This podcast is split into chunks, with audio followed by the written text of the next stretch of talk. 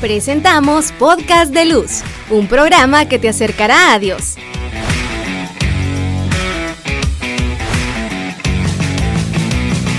Segunda temporada. Hola queridos hermanos, bienvenidos otra vez a, otro podcast de luz que hemos estado, eh, siempre son interesantes, al final cuando, cuando los vemos siempre vemos que es interesante eh, lo que estamos tocando, lo que estamos abordando, siempre con el afán no de señalar, sino que más bien de aprender unos con otros, de poder estar aquí conociendo más y lo que nos dice la, la misma iglesia. Así que bienvenidos a cada uno de ustedes. Siempre les hacemos la invitación a que puedan compartirlo, porque esto a más de alguno de nuestros contactos nos puede ayudar. Bienvenido, Padre, una vez más. ¿Qué tal? ¿Cómo está? Bien, gracias a Dios. Contento de compartir un poquito de, esto, que, aunque no es un tema bonito, digámoslo así, es, necesario hablarlo para erradicarlo. Exacto. Como decíamos la semana pasada, vencer el mal a fuerza del bien. Es así que hoy vamos a hablar, hemos dicho que íbamos a hacer una segunda parte referente a la violencia familiar. Y, nos vamos a basar en este podcast acerca de un documento interesante. ¿Cuándo pedir ayuda? ¿Cuándo pido ayuda? ¿Cuándo pido ayuda? Es un documento que escribió la Conferencia de los Obispos de Estados Unidos acerca del tema de la violencia machista. Esto, esto es precioso, vale la pena leerlo. Ojalá pudieras tú leerlo también y, que esto que hagamos acá haga, haga eco en nuestro corazón y en nuestra familia para quitar, para arrancar las raíces violentas en nuestro corazón. Así que la primera tarea que les invitamos es a que puedan buscar ahí en, su navegador, en su dispositivo, así, ¿cuándo pido ayuda? ¿Cuándo pido ayuda? Conferencia Nacional de Obispos Católicos de Estados Unidos. Está en inglés, está en español. Eh, un detalle, eh, a mí me encanta explicar esto. Eh, ¿Por qué hablamos de violencia machista? evitamos hablar de violencia de género. Porque el problema no es el género. No por ser hombre sos violento no por ser hombre, eh, tenés que ser así. Ahora, hay que ser honestos. Más del 90% de las agresiones en nuestra familia ocurre del hombre contra la mujer. ¿Cuál es el problema? El machismo, no el género. Mm. ¿Qué hay que erradicar? La conducta machista. Esto, esto sí es bueno verlo porque hablamos de violencia eh, de género, pero ahí estamos diciendo que todo el género es violento y eso, eso, es, eso no es cierto. Eso no es cierto. No por ser hombre tengo que ser violento. Sí. Sí. Y quieras o no, hay diferentes tipos de, violencia. El documento nos dice de que hay diferentes tipos de violencia dentro del, machismo. Correcto. Esto, es, esto, es, investigación también que hemos compartido en, las clases en la universidad. La violencia física en nuestro hogar se da mucho y regularmente es el 95% de las víctimas las mujeres. Estos son, son cifras alarmantes. Hay violencia psicológica. Cuando no te golpeo con mis manos, pero te hago daño en, tu psique. E, e, es que tú no sirves, es que tú no eres la esposa que yo soñé, es que yo no quería casarme contigo, es que yo por obligación, es que tú... E, eso eh, afecta el, corazón de la persona que... El 70-85% de los casos es víctima contra las mujeres. Y en la violencia sexual, más del 99% de las víctimas son mujeres. Por eso hablamos de violencia machista. Ojos, hay varones maltratados, pero, pero es porque lastimosamente es, que los hombres también, y es cierto, es cierto, pero la cifra es, correcto, mucho menor. Claro que hay que cuidar cualquier tipo de violencia. Ahora, con las leyes también que son tan fuertes, si una mujer miente, si una mujer miente, puede meter al hombre preso sin, ningún, sin mayor trámite. Pero, y aunque eso sucede, las cifras son muy bajas. Sucede más lo otro, está más normalizado, digámoslo así, desgraciadamente, que veamos que el esposo golpea a su esposa y nadie dice nada. Que el esposo ridiculiza a la esposa y nadie dice nada. Que el novio manda y la, y la novia solo obedece. Y no es, eso es violencia, eso, eso es eh, conducta machista. Eh, hay denuncias, sí, de violencia contra los hombres, pero es menos del 1%. Entonces, ahí las cifras hablan y es lo que nosotros tenemos que denunciar como creyentes, denunciar el pecado y también dar puertas a la esperanza para que esto cambie.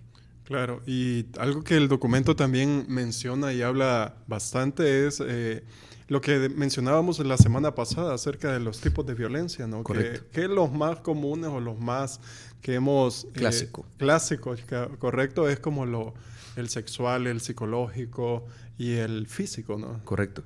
Eh, primero, la, la violencia física. Esa se detecta. Un moretón, un golpe. Mire, ¿qué le pasó? Padre, es que me caí. No, no se cayó. La, la golpearon.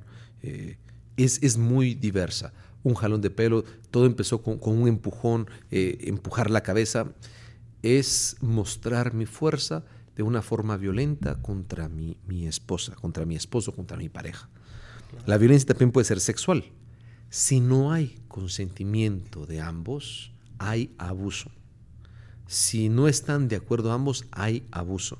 Eh, esto puede pasar en ambas vías, del hombre contra la mujer, mujer contra el hombre, eh, pero regularmente es, es, del hombre contra la mujer. Es que llego a la hora que sea, pero es que ni te has bañado y es que estás, es que no me importa porque te... Cuidado, cuidado. Puede estar agrediendo a mi pareja, puede estar abusando en pareja, puede estar no solo violentando, sino violando. Si ella no quiere, no debe haber relación sexual, no debe haber relación uh -huh. íntima. Esto tiene que ser claro para, para, para, los hombres. Y la violencia psicológica tal vez es la más sutil, la más difícil de detectar. ¿Por qué? Porque hay amenazas, hay control, hay celos injustificados. Aquí vemos dos roles. El agresor la parte agresiva, el agresor y la víctima.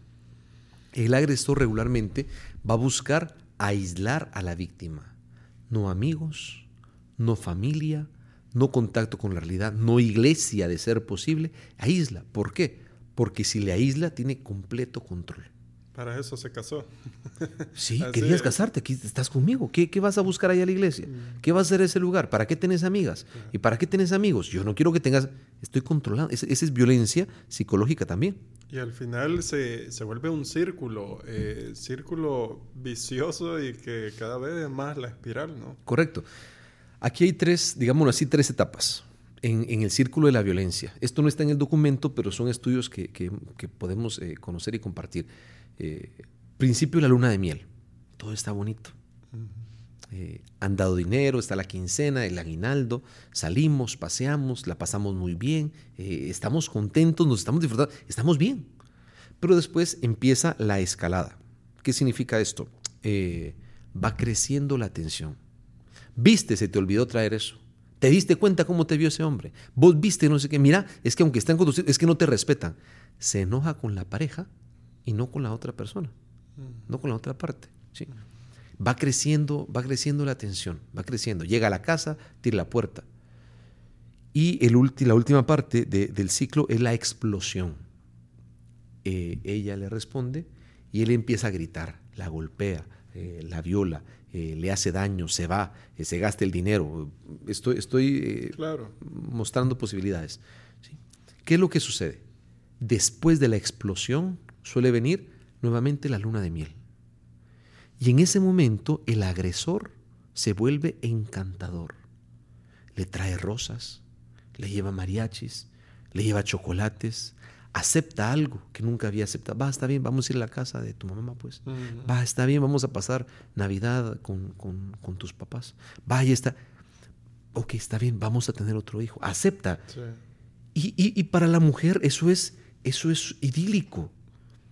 Pero, Ahí baja la defensa. Correcto, o sea, olv olvida todo lo que pasó, claro. porque ese momento es tan especial, ese momento, esto... Que, que espera que fuera así siempre. Esto es lo que ha soñado siempre mm. ser. Así he querido que sea mi matrimonio, así he querido que sea mi relación. ¿Cuál es el problema? Que mientras más veces se complete el círculo... Otro detonante y vuelve el círculo. Correcto.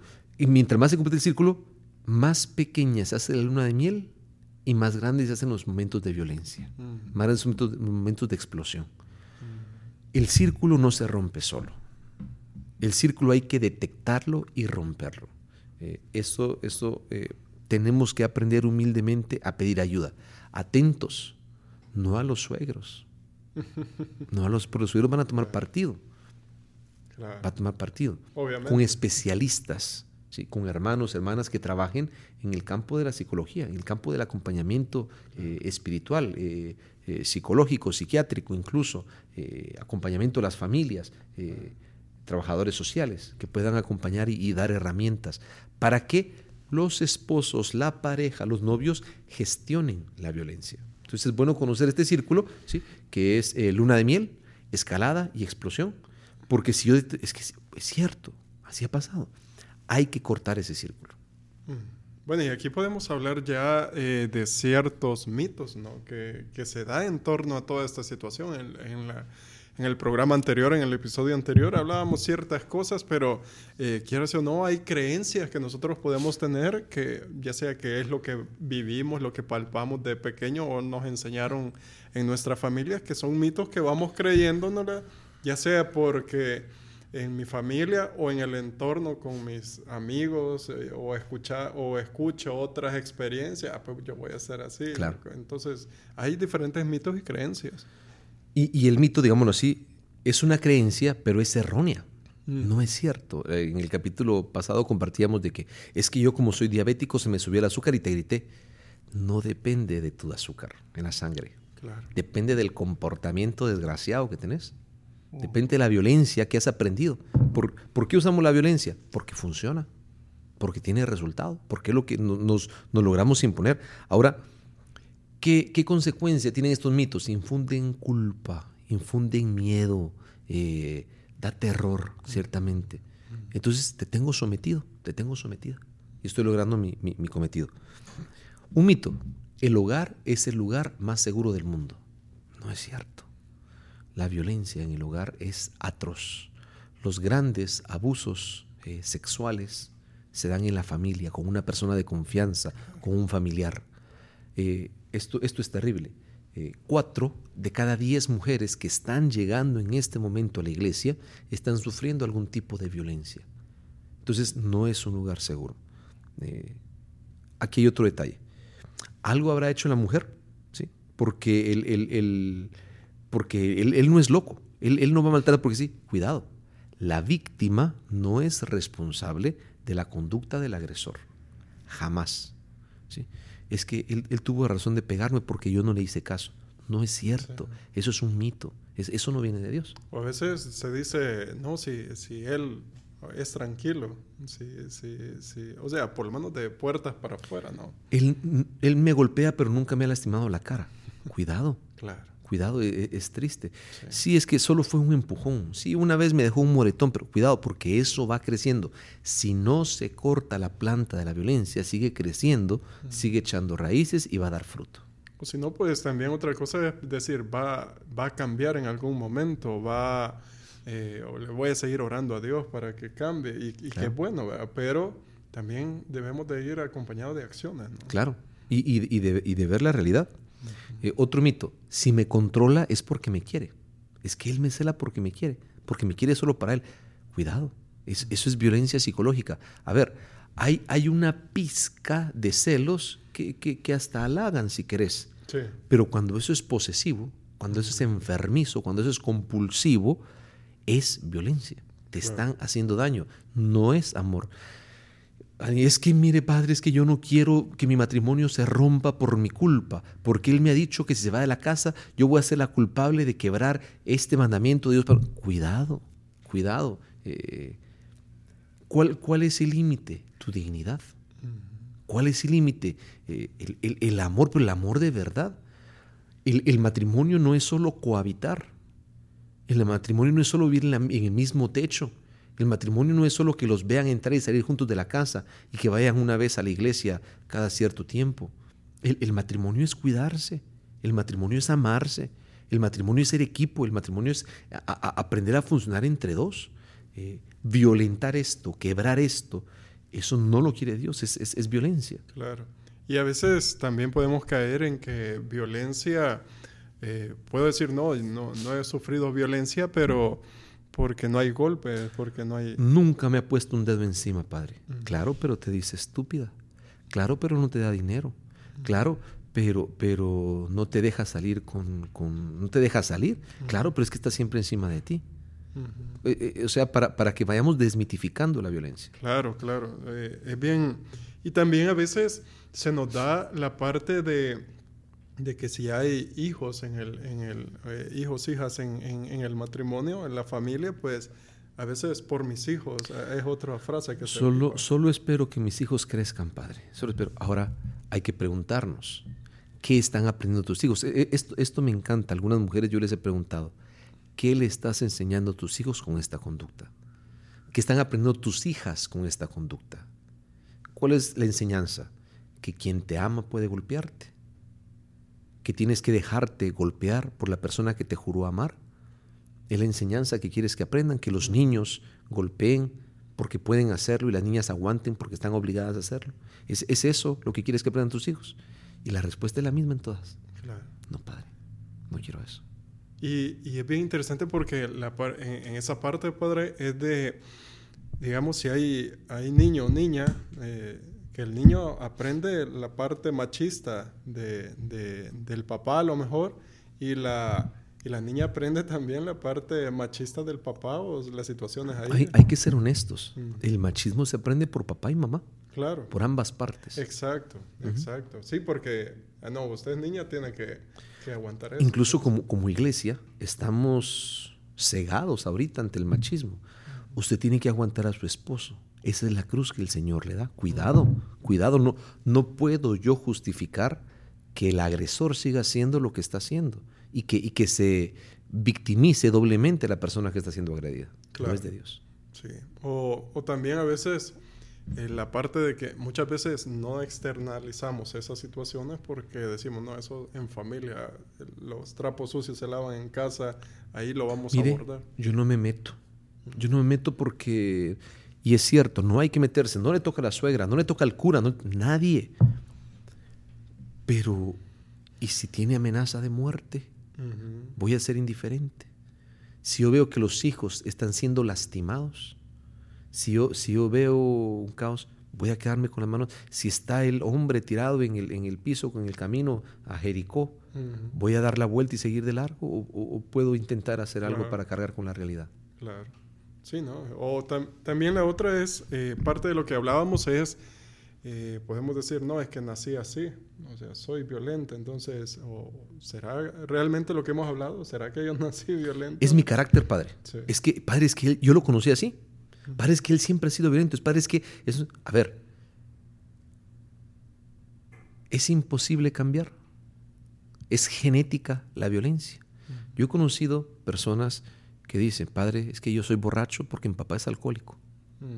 Y yo he conocido personas que dicen, padre, yo nunca he tomado un vaso de cerveza porque mi papá era alcohólico. Entonces, te condiciona, sí, pero no te determina. Te condiciona, pero tú puedes aprender y desaprender una conducta. Si te diste cuenta toda tu vida que se solucionan las broncas con golpes y gritos e insultos, tú decides si repites el círculo o si quiebras esa conducta. Tú decides, está en tus manos. Y si lo quieres hacer, aprende humildemente a pedir ayuda. ¿Es humillante? Sí. ¿Da vergüenza? Sí. ¿Hay que bajar las armas? Sí. Eh, eh, ¿Golpea? Sí, claro que lastima el corazón, claro. Pero aquí es el Señor es claro. El que se enaltece será humillado. ¿De qué sirve que tengas todo ese orgullo y te quedes solo, sin familia, aparte? Pero el que se humilla será enaltecido. Padre, yo me di cuenta que esa conducta estaba haciéndole daño a mi familia y quise cambiar. Y lo logré. Y ahora estoy ayudando para que otros hombres lo hagan. Genial, genial. Claro. Eh, o a veces también la parte de que eh, las personas, eh, las, las, mujeres se embarazan y, o sea, se da un embarazo pensando que eso puede ayudar a, en algún momento. O lo decían, tengamos un hijo para que esto se solucione. No es cierto. De hecho, aquí hay, hay, una cifra que me da pánico.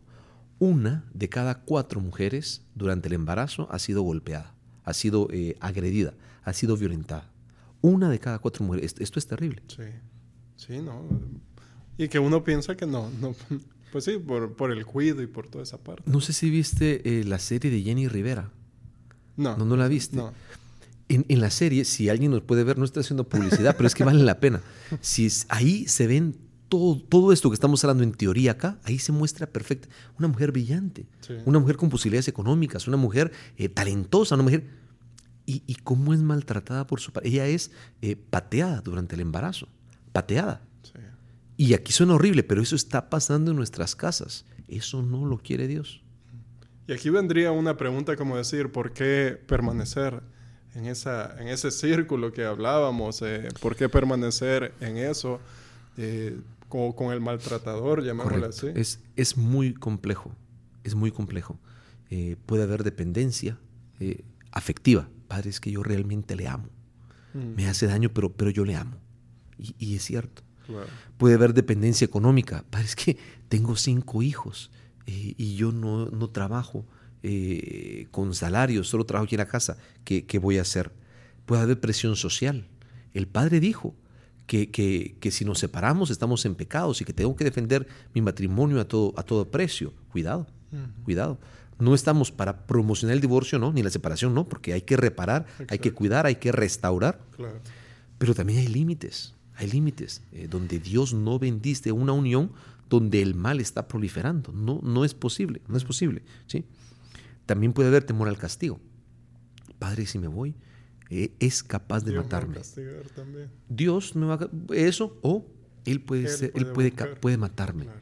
Lo peor que puede pasar en, en el contexto de violencia machista es, es la agresión física Claro. es la muerte.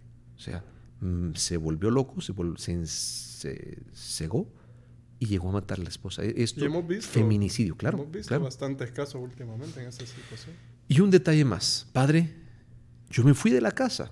Yo la vez pasada eh, hice maletas, me fui con mis hijos, me fui a la casa de mis papás, hice con eso fue una mía, me fui y volví. Entonces ahora voy a volver a irme. Y, voy- y él siempre me ha dicho, vas a regresar. Él siempre me ha dicho, vos no vas a poder sola. Él siempre me ha hecho creer en serio que soy inútil. Y lo he creído. Entonces, son muchas cosas que condicionan un, un corazón. Puede estar entrampada psicológicamente, bloqueada. ¿sí? Sí, estoy paralizada, padre, Claro. porque no puedo, no, no veo a dónde puedo girar. Entonces, por eso se permanece con el agresor. Claro. Y también ahí, cuando hablábamos de dependencia económica, hay otros casos que como eh, cuando se da la, el, el- el matrimonio, se celebra el matrimonio en la iglesia, pues se da la parte de las arras y que se las dan a la, claro. a la esposa, el hombre, a, a la, a la mujer. ¿va? Y hay otro tipo de violencia que pareciera eh, risa o qué, pero que como se dice que la mujer tiene que, que tener, administrar y todo, hay otro tipo en que el al hombre solo le dan Claro. lo hasta ni lo justo, aunque sea Claro. él el que compra, el Claro. que trabaje, perdón. Y hay, hay otra, hay otra justificación. Dice, padre, mire, él a mí me grita, él a mí me golpea, pero es que él es un buen padre. Pero es que nunca le ha faltado comida a sus hijos. Pero es que él siempre cumplió. Cuidado. ¿Cuál, ¿Cuál es la factura que estás pagando por eso? Claro. Bien, y aquí, porque tenemos que ir avanzando, ¿no? Eh, ¿A quién Sí. podemos soler eh, acudir? Este, algo interesante aquí en la, en la iglesia es de que, bendito Dios, si hay ciertas pastorales, si hay ciertos movimientos que, que se enfocan en la familia, ¿no? Entonces, eh, eso es interesante porque hablábamos en, en- en los episodios anteriores de suicidio, que no podemos decir, ah, vaya a ser No hay una pastoral, No hay una pastoral, claro. ¿verdad? por, por est- estigmatizar y toda esa parte. ¿verdad? Pero lo bonito aquí, que sí hay movimientos, sí hay pastorales, que como decías, sí es de solo de los dos o de la familia, pero hay otros que han pasado por situaciones que la experiencia les puede ayudar a, a lo mejor esa solución. Correcto. Entonces, una, una persona que está eh, siendo violentada, que tiene eh, violencia doméstica, que hay violencia machista en su casa regularmente, acude a personas de confianza. Claro. Puede ser personal médico. Mire, va con el ginecólogo y ¿por qué trae esos moretones? Y empieza a hablar. Puede ser personal eh, educativo. Eh, una reunión de profesores y, y se abrió su corazón con otra profesora. Puede ser con, con alguien de la iglesia también en su comunidad, al sacerdote, algún pastorcito, eh, pudo, pudo compartirle esto que trae. Ahora, ¿qué tenemos que hacer si alguien, si una mujer me dice, eh, padre, esto estoy pasando? Padre, me están golpeando. Padre, me están... eh, tengo algún tipo de violencia en mi familia. Lo primero, creerle. Creerle. Lo que te está diciendo le ha costado mucho abrir. Creerle. Y segundo, animarle a hablar. Escucharle con todo el respeto. Ok. eh, no, no es que yo use una cuchara para sacar la información, no. Respeto su tiempo, pero, pero le animo a hablar. Por el amor de Dios, confidencialidad. Sí. Confidencialidad. No puedes ir a contárselo a nadie, pero a nadie. Y ser claros. Eh, si está en peligro, decírselo. Sí, porque ya hablarlo es, es- es empezar a buscar una luz, es empezar a buscar ayuda. ¿sí? Eh, esta palabra es un poco difícil, pero hay que empoderarla. Si económicamente está anclada, porque depende de su... ¿sí? Buscar alguna forma de, de- de apoyarle en esto. Por el amor de Dios, no juzgar. Es que vos hiciste eso porque seguramente... No, no nos toca. Somos hermanos, no somos jueces. No puedo darle la razón. a- es que sabes que yo te he visto que también vos sos no sé qué. Es que vos loco, ¿qué haces? Es que vos que nos, es que vos tenés que ser no dar consejos. Esto es interesante. Porque no se sabe todo, pues. Correcto. ¿Y qué es un consejo? Lo que usted tendría que hacer es dejarlo, porque no, es- no te toca decidir a ti por la otra persona. Hay que respetar. ¿Por qué? Porque el consejo sirve desde mi perspectiva. El consejo está mediado por mi subjetividad.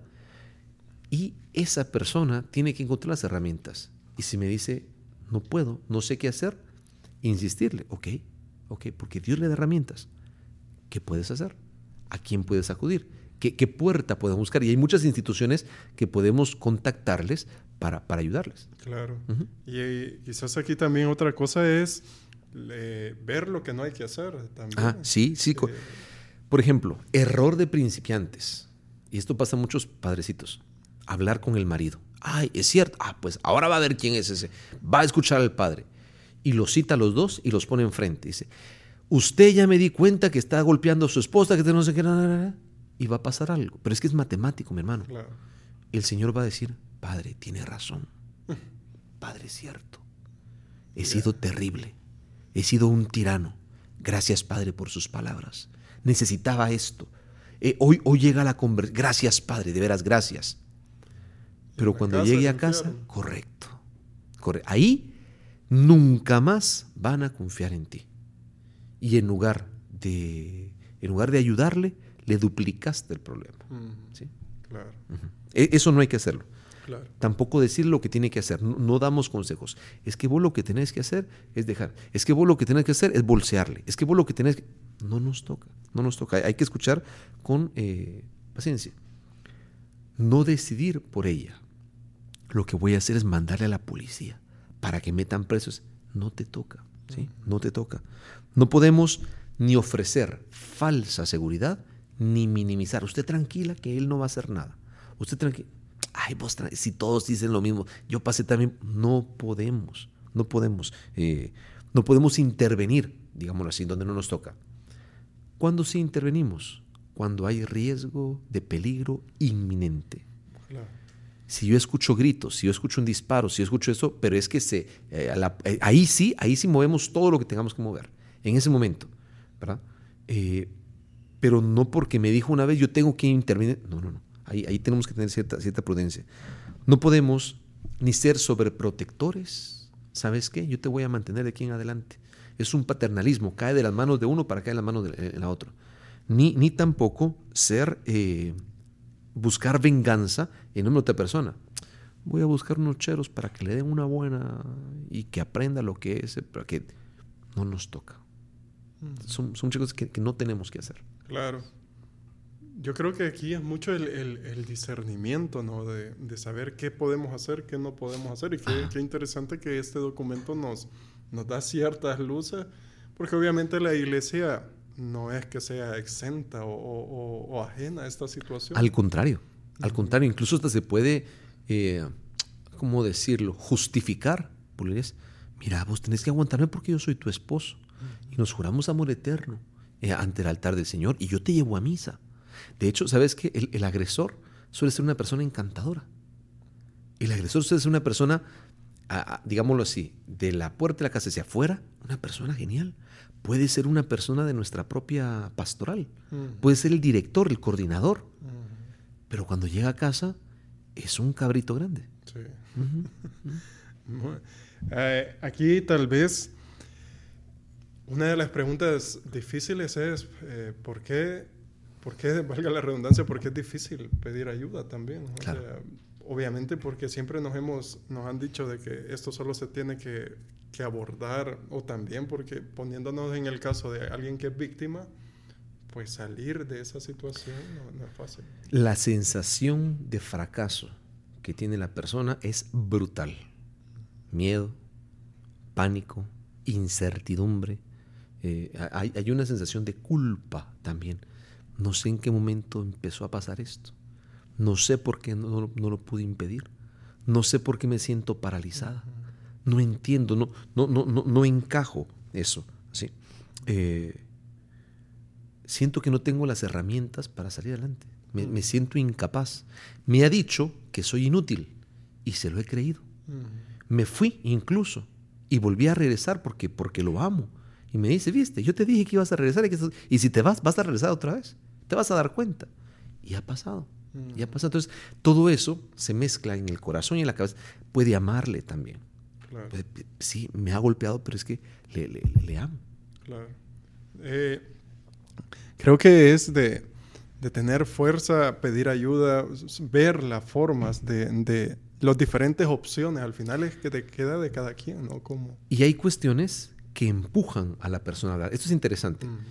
Cuando la violencia toca límites. Jamás me había hecho eso y no se lo va. Ahora, eh, en ese momento hay que empoderar. Es un detalle. O si no, cuando pasa con los hijos golpeó a mi hijo como jamás lo había golpeado. Golpeó a mí como jamás. Ahí, es momento de, tranquilizar. Cuando hay percepción de peligro, ¿sí? Eh, cuando se siente apoyado, cuando se siente apoyada social o, institucional, incluso por la iglesia. Claro. Y allí podemos decir, ya hemos visto todo, el, que, hay, que es necesario pedir ayuda, pero también en qué ayuda el pedir ayuda. Por eso el, documento de cuándo pedir ayuda, cuándo pedir ayuda. ¿no? Entonces, ¿En qué me ayuda el pedir ayuda? Eh, valga la redundancia. A ver, no puedo esperar que venga alguien a solucionarme, a gestionarme mis problemas. Eh, el sacerdote, el psicólogo, el psiquiatra, la persona, el terapeuta, el consejero familiar, eh, me ayuda para que yo encuentre las herramientas para gestionar esto.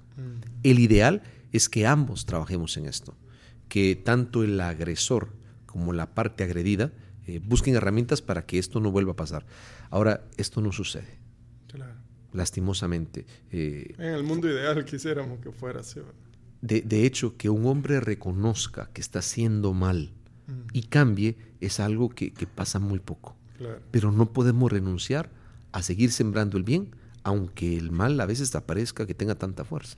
Y ahí pues entra la misericordia y la gracia de Dios. Y, programas como este nos ayudan para tomar conciencia, para decir, esto no lo quiere Dios, tenemos que hacer algo, hay que trabajar. No quiero esta familia, no estoy feliz, no somos felices así. Ni él, ni ella, ni los hijos, no, somos felices así. Quiero esto, lo quiere Dios, no, no, no es. Entonces, ¿qué vamos a hacer para que esto cambie? Claro. Para finalizar, Padre, eh, sugerencias prácticas que podamos eh, que también al mismo documento nos invita y, nos dice, eh, sabemos, y, quizás aquí bueno hacer un paréntesis en el sentido de que todo lo que estamos hablando y hemos hablado no es que tengamos la verdad absoluta, cada realidad es distinta, solo estamos mostrando diferentes realidades y al mismo tiempo qué podemos hacer en algunos determinados casos o qué pasos poder seguir. Compartiendo líneas comunes, ¿verdad? Primero, dicen los obispos de Estados Unidos, hablar del tema lo vuelve consciente. Hablar, verbalizar. Eh, porque pienso que si veo para otro lado, esto se va a solucionar. No, no es cierto. Segundo, creerte que no estás sola. Creerte que estás buscando el bien. Creerte que Dios está contigo y te va a dar instrumentos para que salgas adelante. No Dios nunca te ha abandonado. ¿sí? Tercero, hablar con quien confíes. Solo tu corazón te puede decir, eh, a esta persona puedo compartirle esto que tengo. Siguiente, si no puedo salir de la casa, si, si estoy anclado, estoy anclada a esta casa, tengo que, tengo que trazar un plan de seguridad. ¿Qué significa esto? Si me doy cuenta que mi vida o la vida de mis hijos corre riesgo, ¿qué tengo que hacer? Paso uno, paso dos, paso tres. Pero tengo que tenerlo claro, porque si, si llega ese momento, activo el plan de seguridad. Y por último, localizar instituciones que den ayuda, asociaciones, ONGs, que, que puedan brindar ayuda a, a las mujeres. Claro. Bueno, eh, de esta manera eh, llegamos al, al, al, a finalizar este, este podcast que ha sido de, de, mucho interés. Yo creo que son temas, como hemos dicho en estos últimos programas, que vienen a, a dar luz. A alguien le puede servir, puede ser, y no por el hecho de compartirlo, no es que ah, e, este o este está sufriendo violencia. ¿no? Humildad. Sí. Humildad. Humildad, correcto. correcto, porque Dios, estos son semillas. Dios sabrá, Dios sabrá a quién le pueden ayudar. Exacto, así que siempre es bueno, eh, por eso les invitamos a que lo compartan porque alguien le puede ayudar. No sabemos a quién, a veces cuando, cuando me envían el enlace yo mando el, uh -huh. el WhatsApp a muchos contactos y, y, hemos visto cómo a veces esto eh, nos comentan y que son de mucho interés y que qué bueno que abordamos estos temas y que a alguien le ayuda. A, no sabemos a dónde puede llegar, pero a alguien le puede ayudar. Así que les invitamos a que ustedes puedan compartir, que se puedan suscribir al canal de YouTube también para que de esa misma manera pueda llegar y notificarles cuando tengamos todos estos programas. Padre, para finalizar, eh, oramos y, y, podemos pedir la bendición. Claro final? que sí. Le pedimos al Señor que nos dé la gracia de la esperanza, de trabajar eh, por el bien, de erradicar el mal, de erradicar la violencia. Eh, Jesús murió eh, en manos de la violencia. La, la, cruz es símbolo de la violencia, pero también es símbolo del amor. Que ese amor nos guíe, que ese amor nos dé esperanza, que ese amor nos dé fuerza. El Señor esté con ustedes. Y con tu espíritu. La bendición de Dios misericordioso, Padre, Hijo y Espíritu Santo, descienda sobre ustedes, les protege y les acompañe siempre. Amén. Amén. Podcast de Luz. Deja tus comentarios y síguenos en nuestras redes sociales como Lumen El Salvador.